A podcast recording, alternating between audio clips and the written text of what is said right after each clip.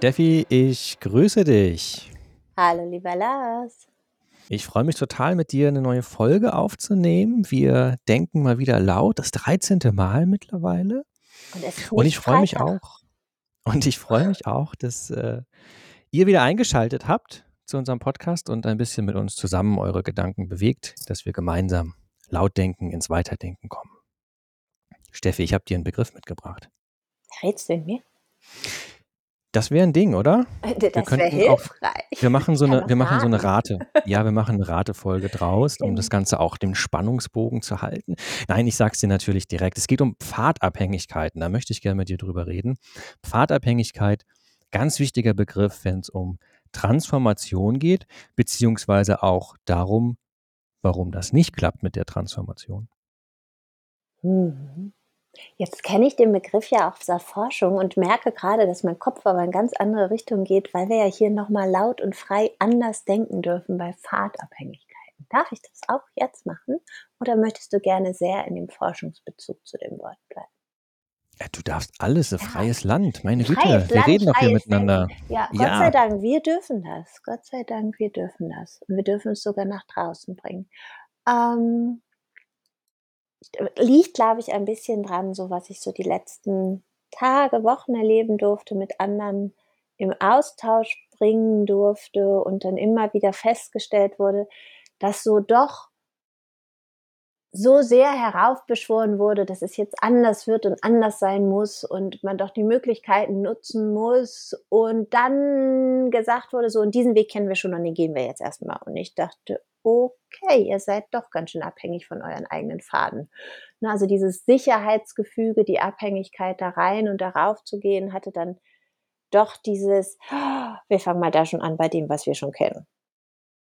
Und es war mir gar nicht so bewusst, wie sehr äh, da, da diese Bewegung drin ist. Ne? Also so dieser Wunsch des Aufbruchs und des, des An, Andenkens neuer Wege und auch des Diskutierens. Und wenn es dann aber tatsächlich ums Tun geht, dann ist es halt doch bequemer da zu laufen, wo schon mal jemand vorweggegangen ist. Also auf einem bestehenden Pfad meinst du in dem Fall. Genau, Jemandem zu folgen. Genau, so wie man das ja, bei uns durch die Wiesen, durch die Wälder, durch die Dünen, wo auch immer man, in, in welchem Regionsbezug man lebt, ist es ja doch einfacher, dort zu laufen, wo schon mal jemand gegangen ist. Der ist ja dann irgendwie auch weitergegangen. Noch schöner ist es natürlich, wenn einem Spuren auch wieder entgegenführen, dann weiß man, da kommt auch nochmal wieder jemand zurück. Ne? Es sichert ja auch so ein bisschen dieses Bedürfnis nach, das ist ein guter Pfad und das haben auch andere schon so gemacht. Ähm, mehr aber so dieses, man sieht ihn schon. So, ne? man, es ist nicht mehr dieses Suchende, sondern es, ist, es wird dann auch halt nicht mehr viel nach links und rechts geschaut. Ne? Also das erlebe ich so sehr, mh, wenn man, also beispielsweise jetzt mit den Kindern hier im Wald unterwegs ist und man nimmt die Pfade, die man immer geht, es fällt einem kaum noch auf, was links und rechts Neues da ist, weil man erstmal das Stück schon läuft, was man schon kennt. Und ähm, uns jetzt erst nach einiger Zeit ganz am Anfang des Pfades aufgefallen ist, da liegt irgendwie ein neuer Baumstamm. Und wie kommt Mhm. der dahin? Da war doch vorher auch kein Baum. Warum liegt jetzt dieser Baumstamm da?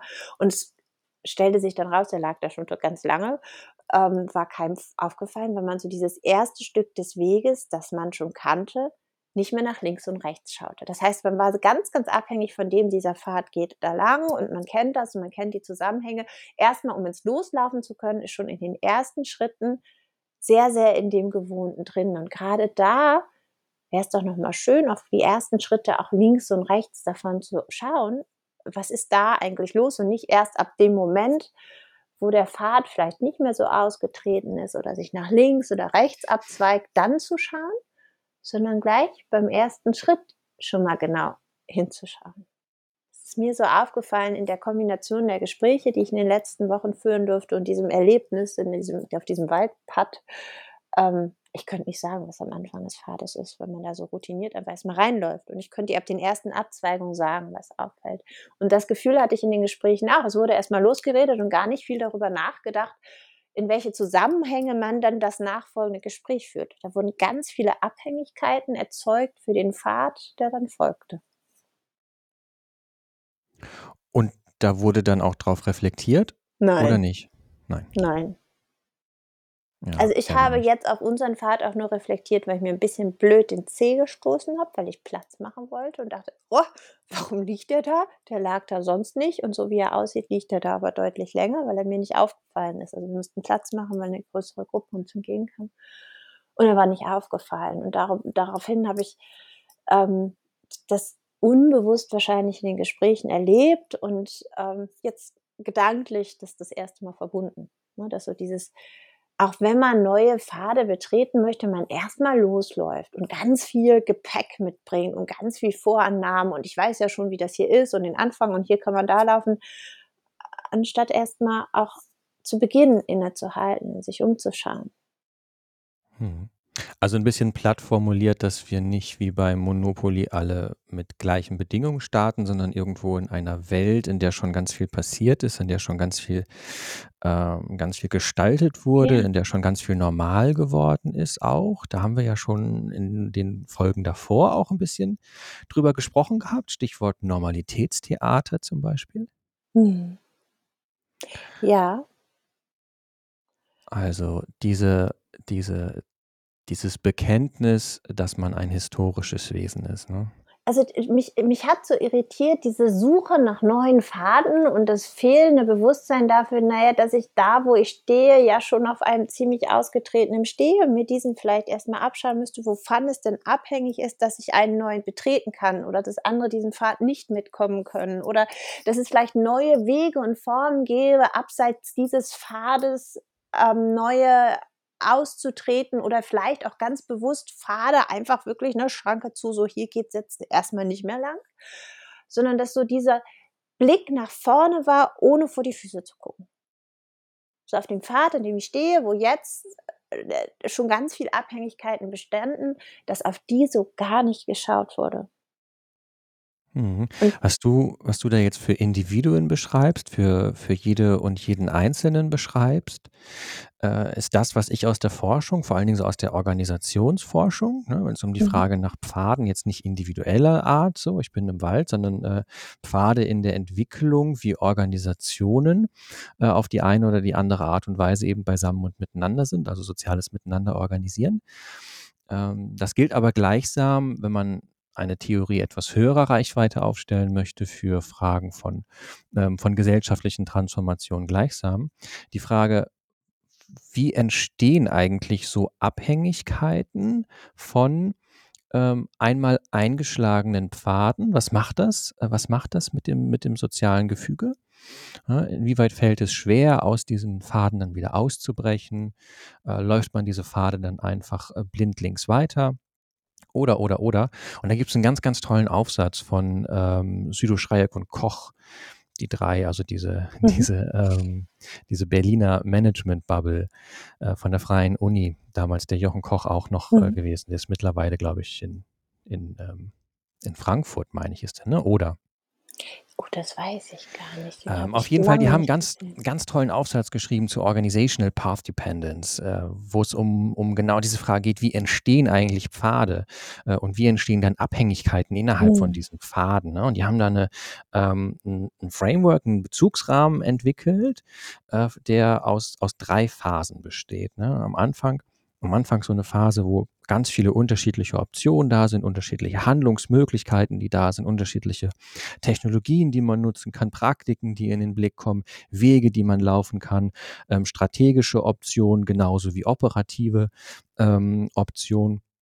Und irgendwann gibt's dann halt mal so Festlegungen, ne? Dann kommt man an so 'n Punkt, man trifft irgendwie 'ne Entscheidung. Man führt ein äh, eine Softwarelösung ein oder man, äh, baut irgendwo ein Gebäude, in in das man einzieht oder, ähm, ähnliche Dinge mehr. Und dann führt diese eine Entscheidung, äh, dann zu dem Entstehen von Pfaden, ne? Und dieser Pfad, der wird dann immer enger und enger. Das ist dann diese 2. Phase, von der sie von der sie reden.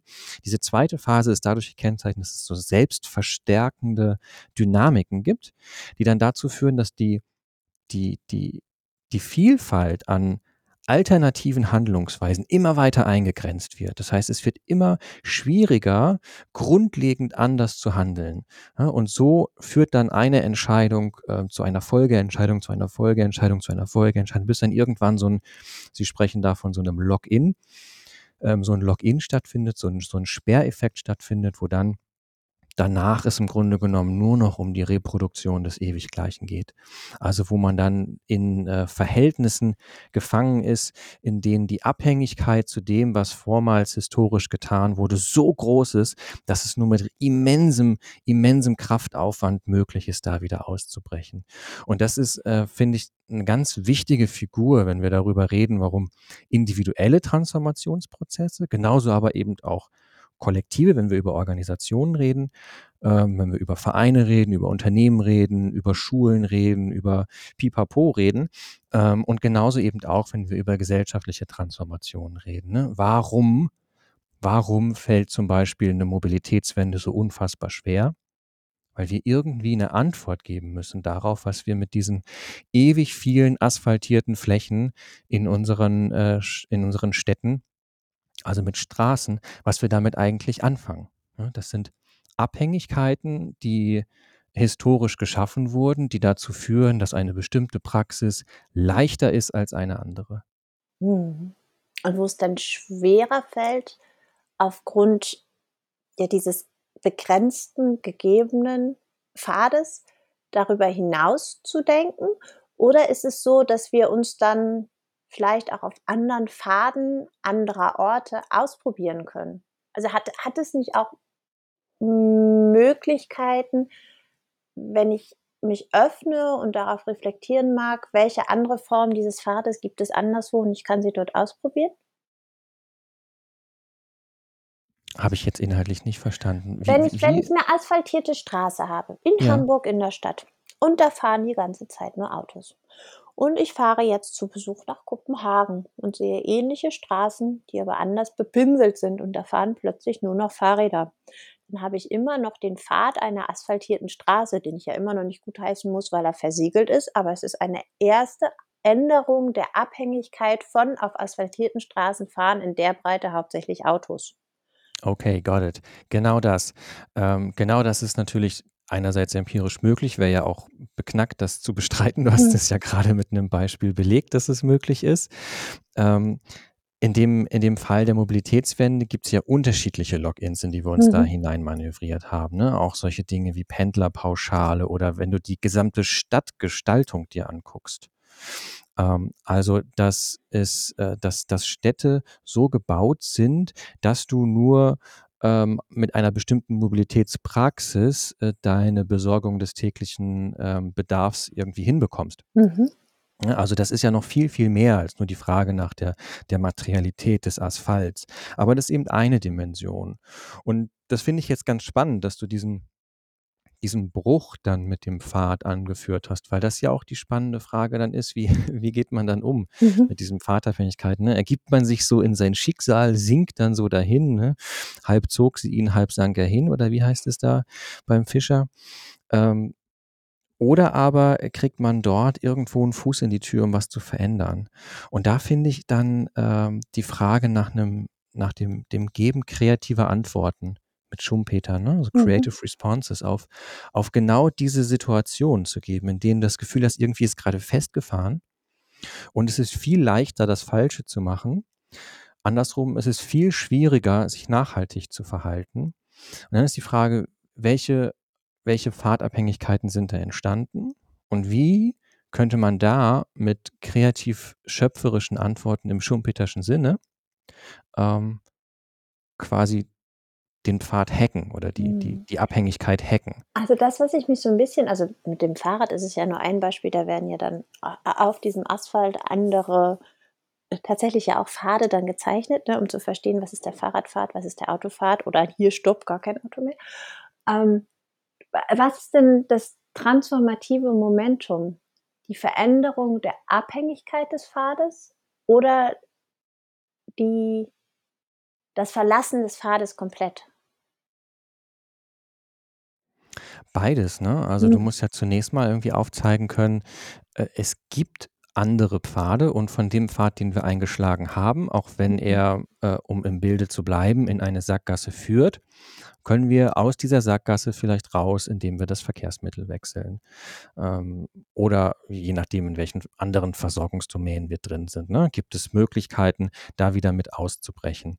Es ist so, äh, das finde ich ist auch das Spannende an diesem Text, den, den äh, Südo und Kollegen da vorgelegt haben, dass es halt so eine ganze Reihe von unterschiedlichen Effekten gibt, die es erstmal total nachvollziehbar machen, dass solche selbstverstärkenden Effekte eintreten, weil es auf den ersten Blick, ähm, auf den ersten Blick äh, vernünftig ist, so zu handeln, also nicht permanent Pfade wieder zu brechen. Ähm, wir nennen das dann zum Beispiel so, äh, wenn du so an Koordinationseffekte zum Beispiel denkst, ne? oder einfach auch nur so Lerneffekte. Wenn ich irgendwie was gelernt habe und richtig gut in etwas geworden bin, dann ist es mit, hohen, mit hohem Aufwand für mich verbunden oder es ist ausgesprochen schmerzhaft dann zu sagen, okay, ich lasse das jetzt bleiben. Ich mache Mhm. das nicht mehr. Ja? Also dass man da eben Lerneffekte hat, Koordinationseffekte hat, äh, die dazu führen, dass diese, diese ähm, als rigide, als zäh, als unveränderbar irgendwie sich so permanent perpetuierende Praxis, dass die, ähm, dass die sich trotzdem erhält, dass das nachvollziehbar bleibt. Ähm, und da gibt es so eine ganze Reihe von bekannten Beispielen. Ne? Eine der, der prominentesten, wenn es um diese Pfadabhängigkeiten geht, ist ähm, ist diese Querztastatur, also das Tastaturlayout, Mhm. was wir haben. Wenn du Mhm. da auf die Buchstaben oben links guckst, dass da Q, W, E, R, T und dann hier bei uns das Z im, Mhm. im ähm, angelsächsischen Raum ist dann da oben das Y. Diese Art des Tastaturlayouts, die, das ist heute total klar, also die, die ist super ineffizient.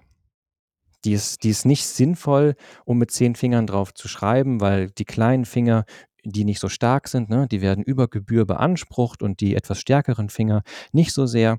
Dieses, dieses, dieses Layout, dieses Tastaturlayout stammt aus einer Zeit der, der Schreibmaschinen, wo es dann diese Typen gab, ne, die da aufs Farbband draufgeknallt sind. Und da war einfach die Überlegung, dass man die Typen, die hintereinander häufig angeschlagen werden, weil die in Worten aufeinander folgen, dass man diese, diese Buchstaben möglichst weit auseinanderzieht auf dem Tastaturlayout. Einfach nur, damit die Typen sich nicht verhaken. Das ist, das ist eine Begründung, die ist heute halt völlig hinfällig geworden. Sowohl wenn du an, an Laptops oder an, an ähm, Desktops oder so etwas denkst, also diese Tastaturen und ja noch einmal mehr ähm, beknackt geworden, wenn du an Touchscreen und solche Sachen denkst, wo es ja wirklich nur noch um Programmierung irgendwie geht, ne? Ja. Also am Handy, am Tablet oder, oder wo auch immer. So und, ähm, und trotzdem hält sich dieses Tastaturlayout und es hält sich beharrlich, weil es mit äh, einem hohen sozialen Aufwand auch verbunden wäre, das jetzt nochmal zu ändern. Also da wieder was Neues, neues Layout, äh, neues Layout durchzusetzen. Obwohl es ja leicht wäre, gerade wenn wir an, an Smartphones oder an, an, an Tablets und so denken, wo es ja wirklich nur um eine Programmierungssache ginge. Mhm. Du hattest vorhin gesagt, dass es dann wichtig ist, den Pfad aufzubrechen oder den Pfad selber zu hacken. Ich habe jetzt die ganze Zeit, weißt du, so bildlichen Pfad vom Kopf. Was hackt man denn dann? Den Anfang und das Ende oder linke, rechte Grenze? Als historisches Wesen kannst du natürlich nur an der Stelle einsetzen, an der du im Moment bist. Ne? Hm.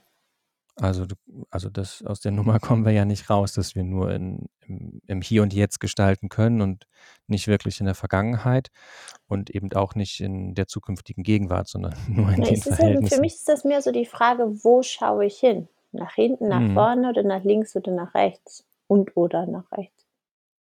Ja, es ist ja nicht nur die Frage nach dem Hinschauen. Ich habe ja Mhm. gerade über Tastaturlayouts gesprochen und man könnte Mhm. da unter dem Gesichtspunkt von Ergonomie, unter dem Gesichtspunkt von mit zehn Fingern möglichst effizient schreiben und so weiter, gibt es viele Vorschläge, wie das anders aussehen könnte. So. Das wäre Also für mich aber eine Abhängigkeit, wo ich eher nach links und rechts schaue. Ich bleibe ja beim Tastaturschreiben.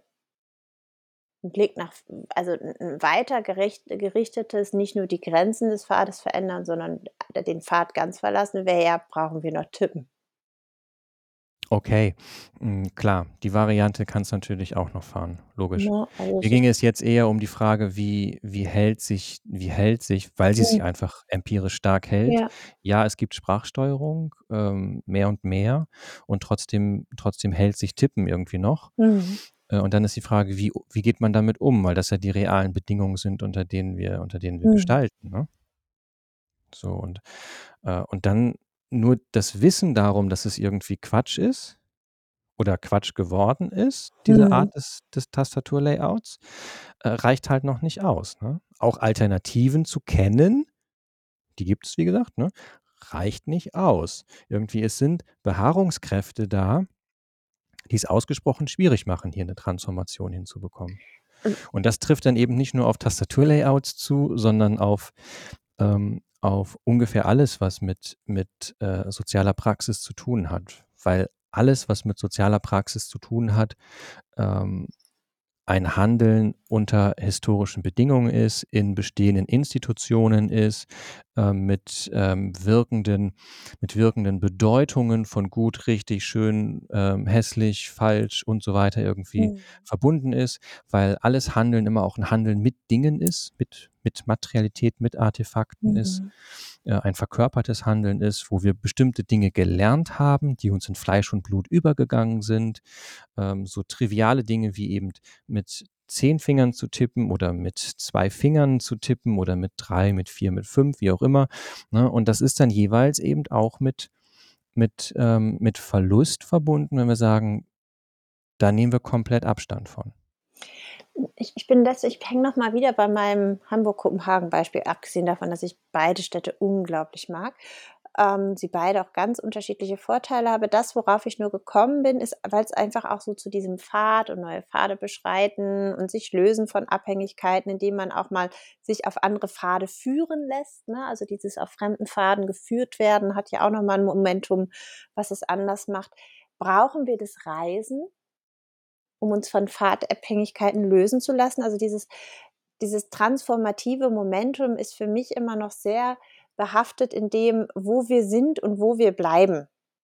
So und, ähm, der der Aspekt, der über den das Wort, was du uns für heute mitgebracht hast, mit den Pfadabhängigkeiten, lässt mich das 1. Mal auf den Gedanken bringen, ob wir mehr reisen müssten. Also, ich meine jetzt gar nicht physisch in ein Flugzeug steigen, sondern, dieses Bewegende oder sich Bewegende, in anderen Räumen Bewegende, Erfahrene, Ausprobieren, also das das Reiseerlebnis oder das Lernen auf Reisen und dafür muss ich mich ja nicht physisch weit weg bewegen. Also, es gibt ja, ähm ah, im Prinzip kann ich ja auch über Bücher reisen, ne? Also, ich weiß gar nicht mehr, welcher Autor das war, der die ganze Welt bereist hat, aber selber sich gar nicht bewegen konnte und durch die Bücher gereist ist. Also, für mich ist im Moment neu an dieser Folge und mit dem Wort, was du mitgebracht hast, ein Gedanke, den ich vorher nicht hatte: Wir sind zu wenig in Bewegung.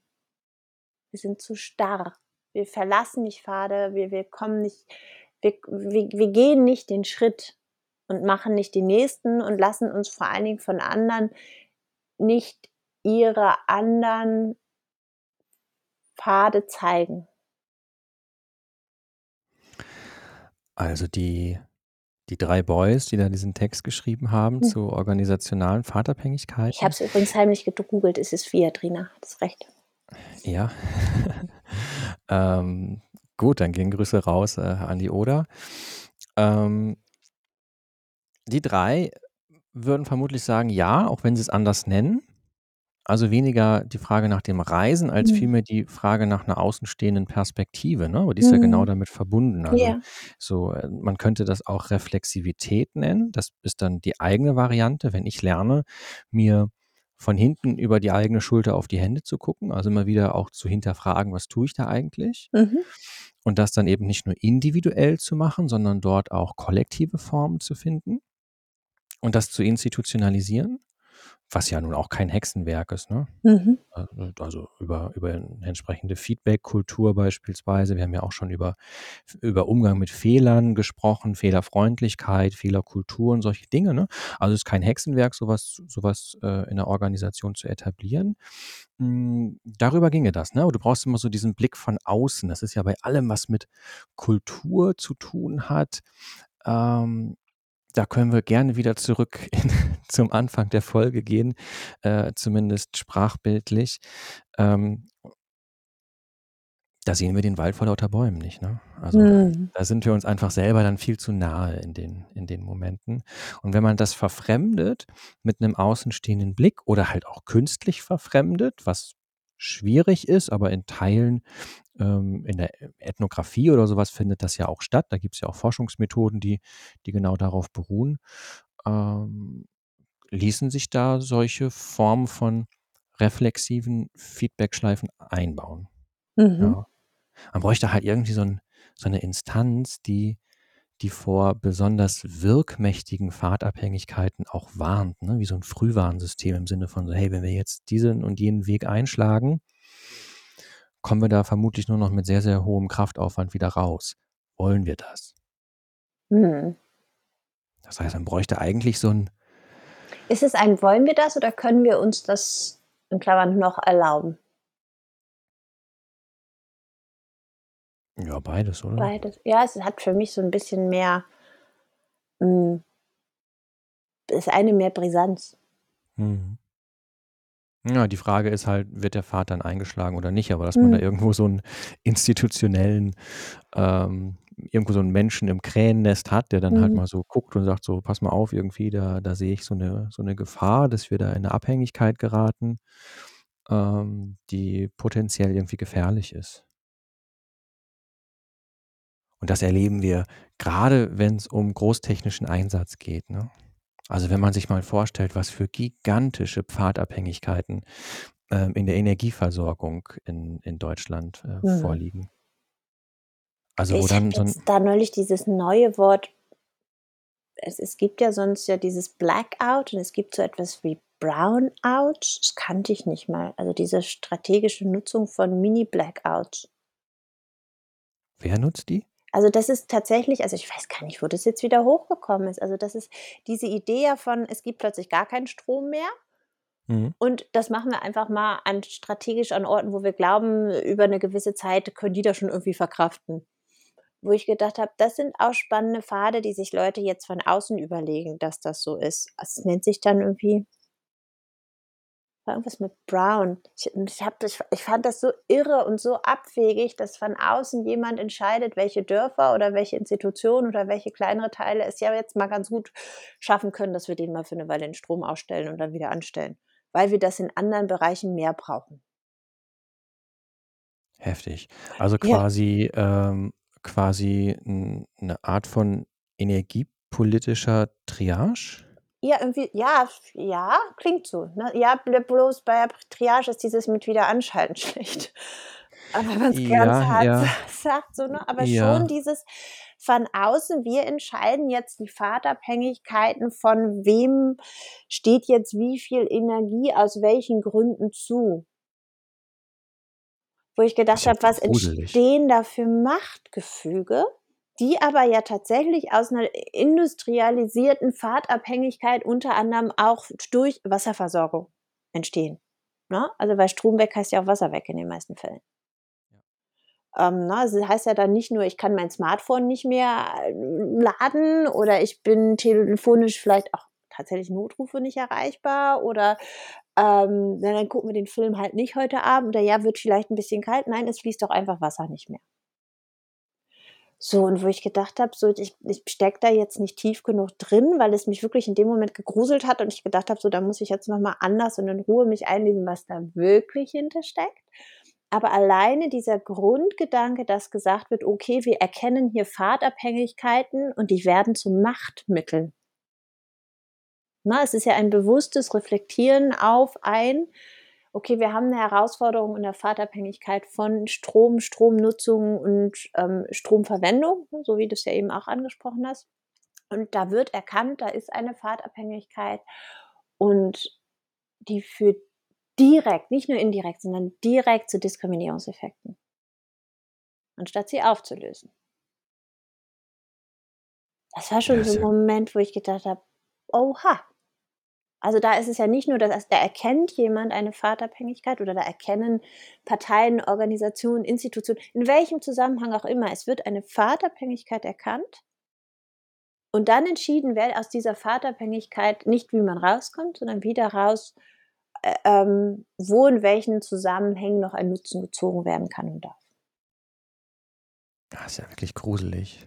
So Da merkt man dann, wie wie also, was für 'n hoher Wert dann Demokratie auch ist, ne? Ja, das, ähm, und auch wie wichtig das Wort, was du uns heute mitgebracht hast, ist, darauf einen Blick zu werfen, denn es es ist blauäugig, davon auszugehen und das mag jetzt sehr hart sein, wenn ich das so sage, ne, aber das Erkennen von Vaterabhängigkeiten kann zum Machtinstrument werden. Und wenn wir jetzt darüber sprechen und sagen, wie wichtig es ist, schaut auf diese Vaterabhängig erkennt diese Vaterabhängigkeiten, geht es uns ja darum, das transformative Moment zu entdecken, um sie zu verändern. Genau. Nicht, um sie zu verstärken. Ja, oder zum Leidwesen anderer gegen andere auszuspielen, ne? Genau. Und das war mir in dem Zusammenhang nicht so klar. Für mich war der Gedanke vorher immer so 'n bisschen wie im Wald, ne: „Oh, neue Pfade und mal gucken und ich bin neugierig und mal schauen wir mal, wo wir landen.“ Mhm. So, aber da dass dass das auch 'ne ganz andere Seite haben kann, die wirklich wirklich etwas mit mit, ähm, unserem Grundgut der Demokratie zu tun hat und wie notwendig das ist, wenn wir von gesellschaftlicher Transformation auch in in Richtung Nachhaltigkeit denken, so sehr bewusst dahin zu schauen, was diese Pfadabhängigkeiten auch mit Bedarf und Bedürfnissen und dem rechten und damit auch richtigen Umgang dem des Erkennens von Vaterabhängig zu tun hat, war mir im Vorfeld dieser Folge nicht so bewusst. Mhm. Zumal das ja nicht nur, äh, die Frage nach den nach den Bedarfen ist, sondern die Verständigungsfrage ja vor Ja. allen Dingen für mich ins ins Zentrum rückt, ne? Weil es ja häufig häufig haben wir's ja nur mit Erwartungen zu tun, Mhm. hm, oder mit Erwartungen von Erwartungen oder Mhm. dergleichen. Aber wir wissen ja dann in der Regel gar nicht so genau, welche konkreten Bedarfe beim Gegenüber vorliegen. Mhm. Und und grade das braucht ja dann den Raum des Politischen zur Verständigung, Ja. damit wir nicht nur mit Vorurteilen und mit Erwartungshaltungen, sondern bestenfalls dann eben mit mit wechselseitiger Verständigung, ähm, in die Gestaltung gehen. und da ist mir tatsächlich mit Hannah Arendt noch mal wichtig zu unterscheiden zwischen Politik und dem Politischen. Also, weil das Mhm. da grade in diesem Zusammenhang der Vaterabhängigkeiten eben nicht das Gleiche ist. Und es notwendig auch beides braucht, was sich aneinander reibt.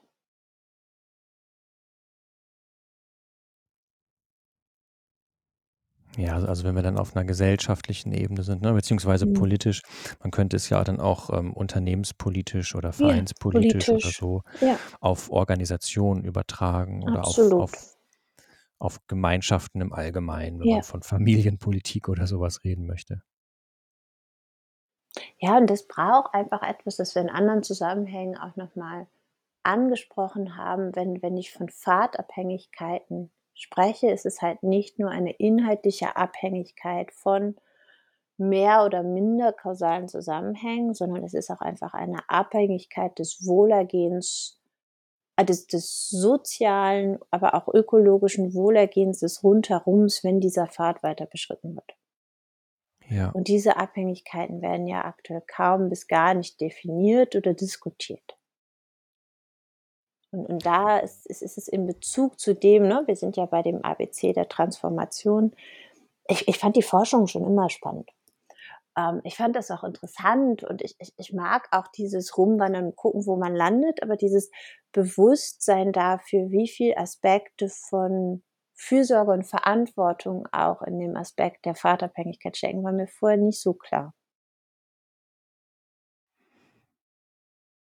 Ja, da müsste man, äh, schlicht und ergreifend auch wieder für lernen, ähm das Naheliegende nicht nur deswegen zu tun, weil's das Naheliegende ist, ne? Und weil's grad bequem ist und funktioniert und auf den 1. Ja, ja, Blick das äh, so das das das meine ich mit dem Mhm, Naheliegenden, ne? mhm. Also, wenn ich irgendwo 'n Flughafen in die, äh, Berliner Prärie reinbaue und für gebe da Mhm. Milliarden für aus und dann fehlen am Ende aber noch 10.000.000 für den ähm, für den Brandschutz so, dann ist es natürlich super naheliegend zu sagen, ähm, wegen Sunk Costs und Mhm. was, ne, zu sagen: „Ja klar, gebe ich auch noch diese 10.000.000 Mhm. aus.“ Und, äh, auch wenn ich weiß, danach ist aber noch wieder ähm, muss ich die Monitore austauschen, weil mittlerweile sich da, äh, irgendwelche Standardtestbilder Mhm. eingebrannt Mhm. haben. Ähm, das heißt, ich weiß im Grunde genommen immer schon so halb Mhm. salamitaktikartig, da kommen schon wieder die nächsten Die nächsten, kleinen, ja. ähm, festen Also, ich. Aber jeder einzelne für sich ist erst mal Mhm. total naheliegend, dann zu sagen so: „Ne, komm, dann lassen wir's sein. Äh, wir reißen den gesamten Flughafen wieder ab, war doch Mhm. nix so“, ne? Mhm. Also, diese diese Art von Dynamiken, die sind ja da. Und, ähm, in solchen Prozessen dann so einen Standpunkt zu vertreten, ne, und zu sagen so: „Hey, passt mal auf, irgendwie, wir haben da schon wahnsinnig viel Geld reingesteckt und, äh, das Projekt, das fliegt uns voll um die Ohren. Wir merken irgendwie, wir es ist kein Ende in Sicht.“ Und dann jemanden zu haben, die oder der so eine unbequeme so einen unbequemen Standpunkt vertritt zu sagen: „Hey, lass uns noch mal so die ganz grundsätzliche Frage stellen. Soll's das noch sein?“ Das wäre wichtig, ne? Ja. Und es ich glaube, es wird aus aus 2 Perspektiven wichtig. Ich habe ich habe die beiden Worte vorher nie so viel unterschieden und mache es immer mehr bewusst, ein Warum und ein Wofür zu unterscheiden. Also, so ein ein eher historisch betrachtendes Warum ist das wichtig? Wofür ist das wichtig? Worauf schauen wir genau? Und mit der Perspektive, wofür wir etwas tun, in in den in den transformativen Gedanken dann mit dann auch zu gehen, was man dort gelernt hat. Und ich habe das Gefühl, dass beides wenig gefragt wird und vor allen Dingen nicht in der Kombination. Und sie sind beide so so grundlegend wichtig für für Lernimpulse. Ne, also so das das, wo ich jetzt stehe, ne, also mein Ausgangspunkt auf einem Pfad habe ich ja immer auch irgendwie so diesen roten Punkt, der immer auf den Karten ist, da stehe ich erst mal, ne? Das ist so meine Info-Point-Karte und sich von daraus heraus zu orientieren und auch auszutauschen, was andere vielleicht sehen, ne? Das letzte Mal hatten wir über diesen Elefanten gesprochen, den man so unterschiedlich sehen kann, sondern erst mal, bevor ich loslaufe, erst mal so die ja, man auf Deutsch würde man sagen, die Lage peilen, ne? Wo stehe ich? Was gibt es? Was passiert rundherum? Was kann ich mit berücksichtigen? Wen kann ich wie mitnehmen? Und dann zu überlegen, wenn ich den nächsten Schritt mache, wofür mache ich den? Und auf diesem Pfad in die Veränderung oder in in in einen Moment, wo ich vielleicht auch verstehe, was dieser Pfad anders machen kann. Und dieses lernende Wandernde oder Lernen als Wanderung zu verstehen. Ich finde, das steckt so sehr in diesem Wort der Pfadabhängigkeiten, dass ich mich von diesen Abhängigkeiten nicht in einem Einzelmoment lösen kann, sondern nur Schritt für Schritt, wenn ich auf diesem Pfad weitergehe. Und damit wird Lernen ja ein ein lebenslanges Lernen kannst du's nennen. Im Kontext von Pfadfinder Pfadabhängigkeiten würde ich's Wanderung nennen. Die aber auch bedeutet, dass man schmerzhaft an manchen Punkten 'ne Pause einlegen muss, weil dort größere Räumarbeiten, Aufräumarbeiten vor dem Pfad, an den Seiten des Pfades notwendig sind, damit alle weiterkommen. Mhm. Ja, ich mag dieses Bild der äh, dieser Wanderkarte mit dem roten Punkt, wo es dann heißt so: „Hier bin ich“ Mhm. oder vielmehr: „Hier bist du.“ Die Karte spricht ja mit mir. Mhm. Obwohl ich dir nie das Du angeboten habe, ist irgendwie auch übergriffig. Aber, äh, ist egal. Auf jeden Fall, da da stehe ich dann und die Frage nach der Standpunktgebundenheit, die Mhm. hatten wir auch schon in unterschiedlichen Folgen immer wieder so Mhm. am Wickel, ne? Also, dass natürlich wichtig ist, um zu verstehen, äh, wie wir auf die Welt blicken, dass wir dafür erst mal begreifen müssen, wo stehen wir denn eigentlich und und, Mhm. ähm, wo genau blicken wir hin, wie blicken wir hin, mit welchen Erfahrungen blicken wir dahin? Und in dem Kontext halt, ähm, diese Standpunktgebundenheit noch mal weiterzudenken im Sinne von sich zunächst mal zu vergegenwärtigen, dass ich auf ganz vielen unterschiedlichen historischen Pfaden grade wandle. Pfade, die andere Menschen mal vorgedacht haben, Pfade, die in Teilen, ähm, normal geworden sind, Pfade, die, ähm, nur in meiner Vorstellungskraft existieren, Pfade, die ich, ähm die was mit meinen eigenen Erwartungshaltungen zu tun haben, die andere vielleicht schon dann gar nicht mal mehr sehen würden. Andere Pfade, die, ähm, materialisiert sind, zum Beispiel Straßenführung oder so etwas. Ähm, und und für 'n ersten Augenblick mal zu sagen: „Okay, ich begreife mich selbst als 'n historisches Wesen, das auf so 'ner Karte von ganz vielen kreuz und quer liegenden Pfaden, hm, ähm, steht.“ Und manche davon kann ich leichter, äh, verlassen als andere.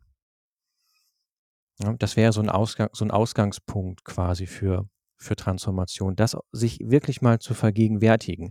Ne? In der Regel ist unser Alltag strukturiert durch ähm, erprobte Praktiken. So, wir erfinden nicht jeden Tag ähm, weder die Welt noch das Rad neu, sondern wir greifen auf ganz viel, ganz viele Routinen ähm, zurück, wenn wir unseren, unseren Alltag strukturieren oder vielmehr wir strukturieren unseren Alltag durch diese, äh, durch diese Routinen.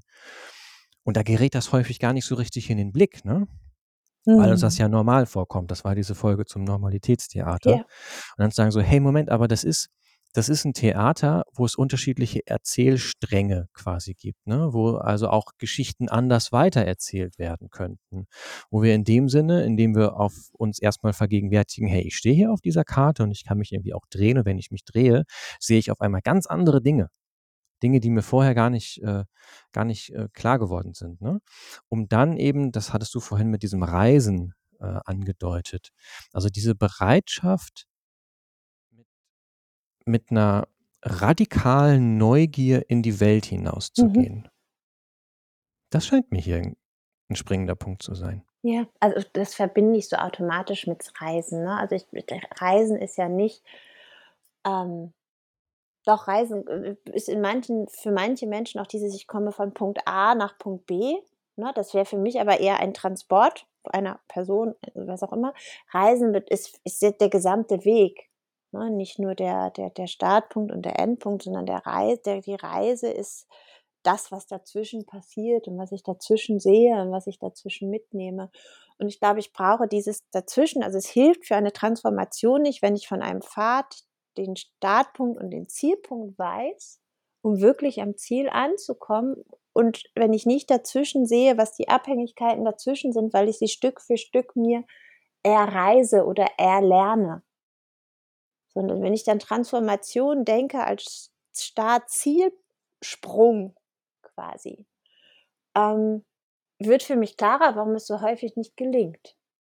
Oder warum es so wenig ins Tun kommt, weil es ja eigentlich immer nur ein Schritt für Schritt sein kann. Ein Schritt für Schritt in der Veränderung dieser Abhängigkeiten, wo ich nicht mal eben von A nach B komme oder springen kann, sondern die ich bereisen muss, um auf dem Weg von A nach B diese Abhängigkeiten verändern zu können, Schritt für Schritt.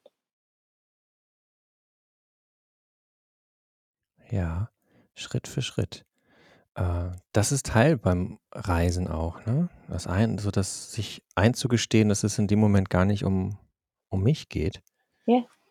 sondern, ähm, vor allen Dingen darum, mal ehrlich hinzuhören, ehrlich hinzuschauen, ehrlich hinzuschmecken, hinzutasten, was auch immer, so die Welt die Welt wahrzunehmen in in Ja. ihrer Andersartigkeit, ne?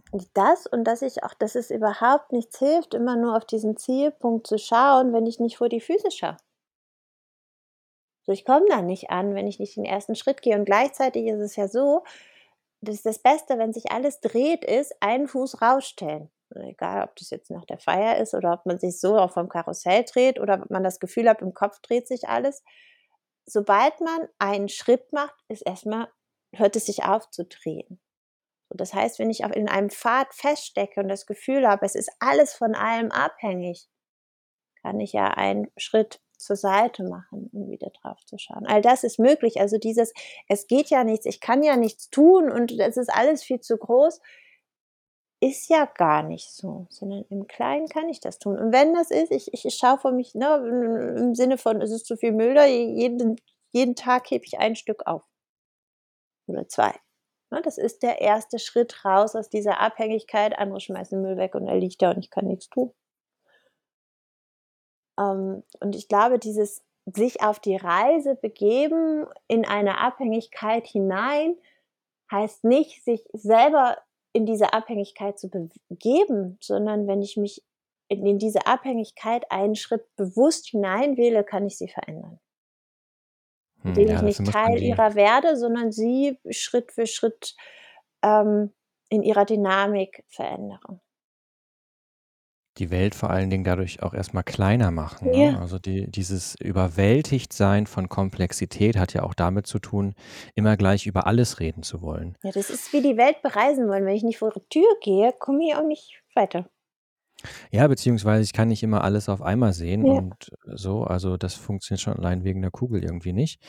Ähm, Ja. aber ernsthaft gesprochen, ne? Also, häufig hat diese Ü dieses Gefühl, dass man überwältigt ist von der Komplexität, damit zu tun, äh, dass wir dass wir einfach zu groß auf einer zu hohen ähm, einer zu hohen Flughöhe irgendwie unterwegs sind, dass wir zu viel auf einmal sehen, dass man noch Da nicht so wirklich 'n vom Reisen, ne? A nach B und die Länder dazwischen sehe ich nicht. Ja, genau. Oder ich interessiere mich für ähm, für für die Kultur eines Landes so, Mhm. ne? Das ist ja in sich schon irgendwie völliger Quatsch. Also, wer mal irgend also, ir irgendwo war, weiß, dass es so viele unterschiedliche Provinzkulturen, Mhm. Stadtkulturen, Kiezkulturen und sonst wie gibt, ne? Und je größer das Ganze wird, desto vager und irgendwie auch unbestimmter, fast schon ähm, ja, fast schon zu 'nem Allgemeinplatz wird es, wenn wir über Kultur irgendwie als eine Mhm. Landeskultur reden. So, da da da kann man schon wenig wenig Spezifisches mehr wirklich zu sagen. Wo ich aber noch mal ganz gerne drauf drauf hin hinaus möchte mit diesem die Welt kleiner machen, ist ja auch zu sagen, was welchen welchen Ausschnitt schaue ich mir eigentlich genau an? So, was schaue ich mir genau an? Ähm, welchen ähm, wel welche welche Problemlage identifiziere ich da? Wo nehme ich eine konkrete Pfadabhängigkeit wahr? Welche Akteurinnen und Akteure sind da im Spiel? Welche Kräfte sind im Spiel? Welche Institutionen? Und so weiter und so fort.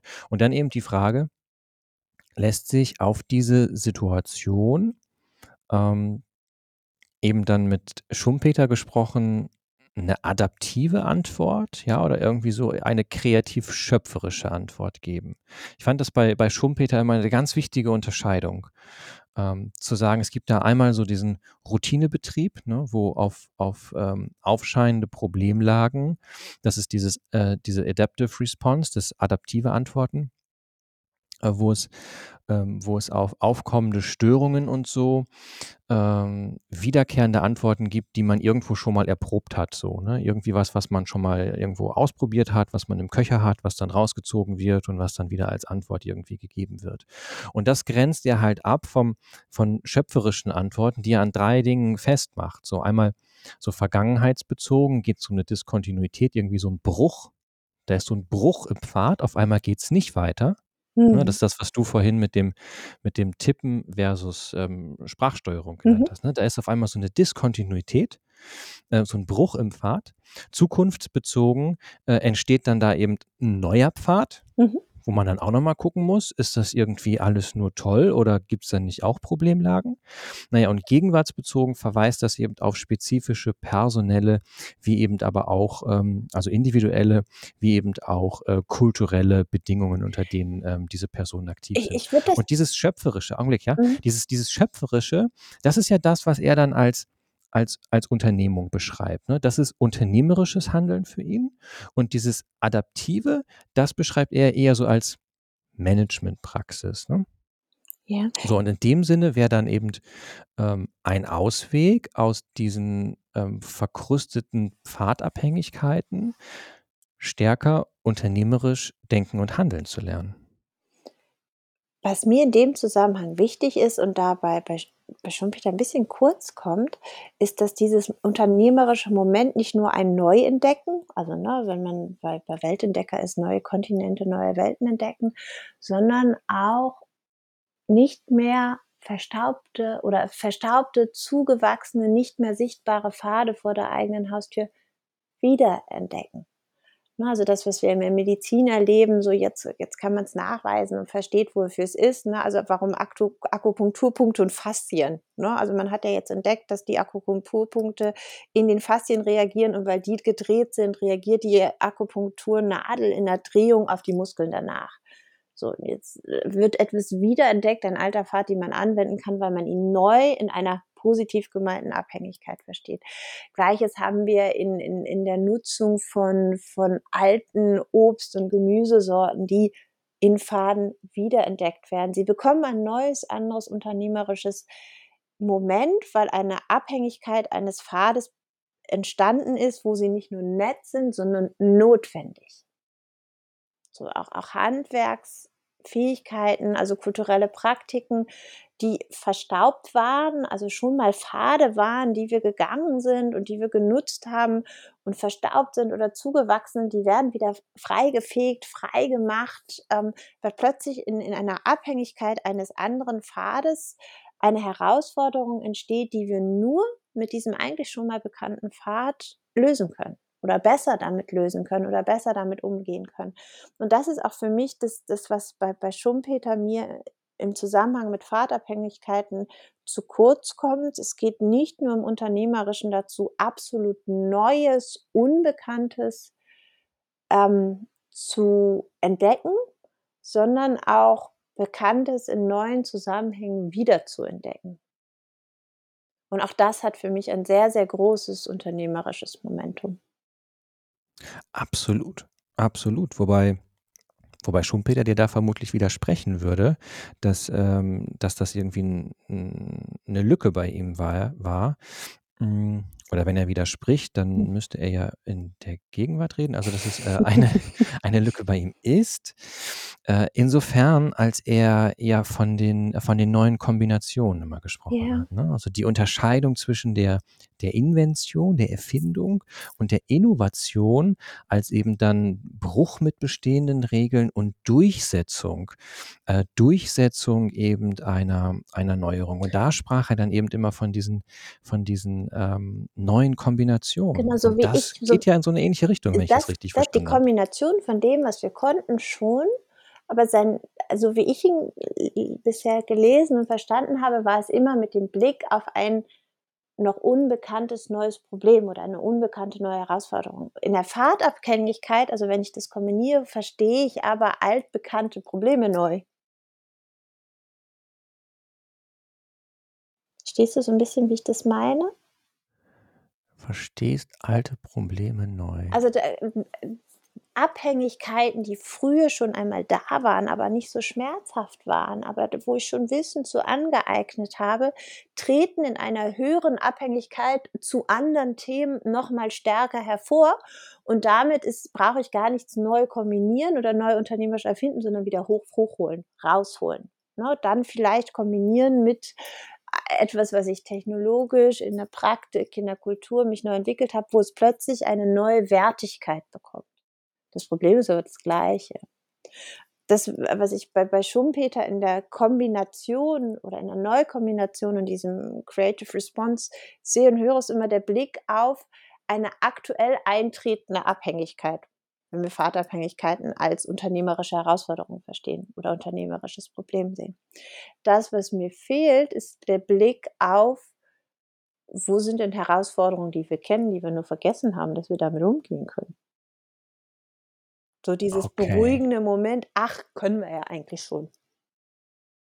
Haben wir nur vergessen ein Problem, von dem wir gar nicht wussten, dass wir uns dem A stellen sollten, B stellen können? Also dem wir uns vielleicht im Kleinen schon mal gestellt haben. Ja. So, die, das, wo die, die Abhängigkeit aber nicht so extrem war, dass wir es weiterverfolgt haben oder plötzlich andere Dinge größere oder mehr Neugier geweckt haben oder schlichtweg im Sinne des Homo economicus uns mehr Nutzen gestiftet haben oder strategisch wertvoller waren oder ähm, neugieriger uns gemacht haben. Und so eine kleine Vaterabhängigkeit, die aber da war, zu der wir schon gelernt haben und auf die wir auch schon eine Abhängigkeit hatten, in Vergessenheit geraten ist. Ich mache mal den Empiristen. Ja. Kannst du mir ein Beispiel geben? Hm. Ein Beispiel. Äh, ich, ich finde immer wieder im Handwerk Beispiele. Also wo wir ähm, Holz verzapfen. So, wir haben unglaublich viele Metallstücke und Winkel entwickelt und jetzt wieder entdeckt, man kann Holz auch einfach verzapfen und braucht da gar kein anderes Material für. So, wir hatten schon immer diese Idee, wir müssen irgendwie, um Möbel zu bauen, Dinge dauerhaft zusammenbringen und Holz arbeitet. Wenn wir es verzapfen, wir nehmen das gleiche Holz oder unterschiedliches, wie es hält, kann das miteinander arbeiten.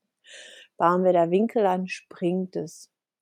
Das heißt, ich könnte jetzt kombinieren, bewegliche Winkel zu bauen, ne? weil auch das kann ich ja mittlerweile im 3D-Druck mit Metall machen oder ich besinne mich darauf zurück, ich weiß, dass Holz arbeitet, also baue ich Holz auf Holz so zusammen, dass das Holz gleich oder in sich hineinarbeitet. So, das heißt, da, da, da hatten wir schon eine, eine Antwort auf ein, eine Ressourcenherausforderung, die wir aber beantwortet haben, weil wir Überschwang von anderen hatten. Und haben das da einfach mit reingegeben. Jetzt stellen wir fest, so viel haben wir da nicht mehr über und wir müssen irgendwie Ressourcen schon da und recyceln da und im Kreislaufsystem arbeiten. Wie können wir das anders nutzen? Und suchen aber nach neuen Herausforderungen und blättern nicht nochmal zurück und überlegen, kannten wir das nicht schon? Okay, Haben wir das it. nicht nochmal anders gemacht? Ja. Und das, Das das höre ich nicht so bei Schumpeter raus. Ja, ja. Da müsste man ihn dahingehend vielleicht noch mal lesen, aber, äh, ad hoc äh, ad hoc habe ich, glaube ich, verstanden, worum es dir geht. Da wäre dann die Pfadabhängigkeit, dass, ähm, kaum jemand das noch kann, ne? Ja, dass es nicht weitergetragen wird. Der Verlust Mhm. von kulturellen Praktiken. Ja, von von ja, von Kulturtechniken Von einfach, ne? Kulturtechniken so. Die die findest du manchmal mit Glück wieder. Also, was ist ein anderes Beispiel? Ich erlebe das bei uns also, wir haben ja so 'n Anbauverein hier, ähm, und haben eigentlich nur angefangen, ähm, die ältere Bevölkerung mit reinzuholen, damit sie aus den Häusern kommt, damit sie mitkommen. Und wir lernen so unglaublich viel, wie die anbauen. Und die das einfach machen und sagen: „Ach so, macht ihr das anders?“ So, die aus grade aus dieser sehr aus aus den Kriegsjahren sehr, sehr kargen und ärmlichen Zeit Dinge wissen, wie man Dinge anders nutzen, verbinden und gebrauchen kann, sodass wir anfangen mitzuschreiben, weil es in Vergessenheit geratenes Wissen ist. Oder in. Vergessenheit geratene Kulturpraktiken sind. Und dieses Wiederentdecken, also das unternehmerische wiederentdeckende Moment, das kenne ich so oder habe ich lese ich so bei Schumpeter nicht raus, weil das ist keine Neukombination, sondern es ist für mich eher eine eine Wanderung, äh, in in in Pfaden, wo ich überlege, wo hatte ich vielleicht schon mal 'ne ähnliche Herausforderung? Mhm, ja, du kannst ihn natürlich genau daraufhin anwenden, ne, und Ja. sagen: „Okay, da habe ich jetzt, ähm, die kreative Antwort da drauf, äh, Ja. oder die schöpferische Antwort auf diese diese Problemlage irgendwie jetzt Ich ich ich gegeben.“ möchte so gerne Mhm. damit einfach nur lösen, dass wir Pfadabhängigkeit nicht wieder in diesen Fortschrittsgedanken schieben. Ja, Fortschritt muss ja auch nicht besser heißen, ne? Genau, sondern das Das kann also ein in in Bezug auf Fahrt und Reisen und trans einer transformativen Wanderung heißt einfach auch mal, ich das, was ich sonst auch tue, ich ich gehe beispielsweise in Höhlen und schaue mir die Wandmalereien an und verstehe daraus etwas. Also, dieses dokumentierende Moment kultureller Praktiken gehört für mich in dieses transformative Reisen hinein, um Pfadabhängigkeit noch mal aus einem anderen kreativ schaffenden Prozess lösen zu können als ein Ja. technologisch getriebener Fortschritt. Ja, also, wenn man dann Fortschritt nicht, äh, verwechselt mit, äh, es wird alles irgendwie besser werden, Genau, sondern ja. zunächst mal sagt, Fortschritt bedeutet, wir schreiten fort. Genau. Ähm, das heißt im Grunde nur das Eingeständnis: „Hey, wir sind in Bewegung.“ Genau, da und das ist ja das, was mir so so so neu jetzt, äh, aus dieser Folge mitkommt, dieses Wandernde und Ja. das Wandernde der Bedeutung im Transformativen. Auf dem Weg sein, ne? Genau, das das auf dem Weg sein und da gar nicht das fokussierte Ankommen. Ja. Dass es nur darauf schaut, wo komme ich an, sondern einen achtsamen Moment bekommt, um überhaupt mitzubekommen, wo bestehen Abhängigkeiten und wo kann ich sie auf diesem Pfad wie wenden. In dem Moment, in dem ich jetzt grade bin. Wunderbar. Ich habe so viel gelernt heute. Ich muss das alles noch mal wieder verarbeiten. Wir können ja Das noch mal Gute ist reinhören. ja, ich wollte es grad sagen, das ist total hilfreich. Ich habe das so häufig, wenn ich mich mit mit Kolleginnen und Kollegen oder so wenn wir abends irgendwie noch zusammensitzen und dann am nächsten Tag denke ich mir so: „Hey, da war doch so 'n Gedanke Mhm. total klug.“ Ähm, oder ich glaube, mich zu erinnern, er könnte eventuell klug gewesen sein und dann ist er weg. Das ist das Schöne hier, das läuft alles mit, ist Mhm. direkt drin in der Konserve und wir können das morgen wieder rausziehen. Voll gut. Steffi, ich danke dir. Ich danke dir, Lars. Ich danke dir, dass du mit mir zusammen laut gedacht hast. Ich danke all den Leuten da draußen, dass ihr eingeschaltet habt und falls noch nicht geschehen, man kann diesen Podcast 1. abonnieren und 2. kann man ihn weiterempfehlen. Das machen aber nur kluge Menschen. Uns gewogene Menschen. Ich wollte 'n bisschen sozialen Druck aufbauen. Mann, muss wieder alles wieder alles so alles alles alles versaut wieder. Oh Mann, tut mir leid. Nein, nicht wirklich. Ja, es wird schon werden. Ich danke dir. Ich wünsche dir einen wunderschönen Abend noch. Dankeschön. Ein herzliches Moin zurück nach draußen und ich freue mich auf die nächste Folge, Lars. Ciao, ciao. Ciao.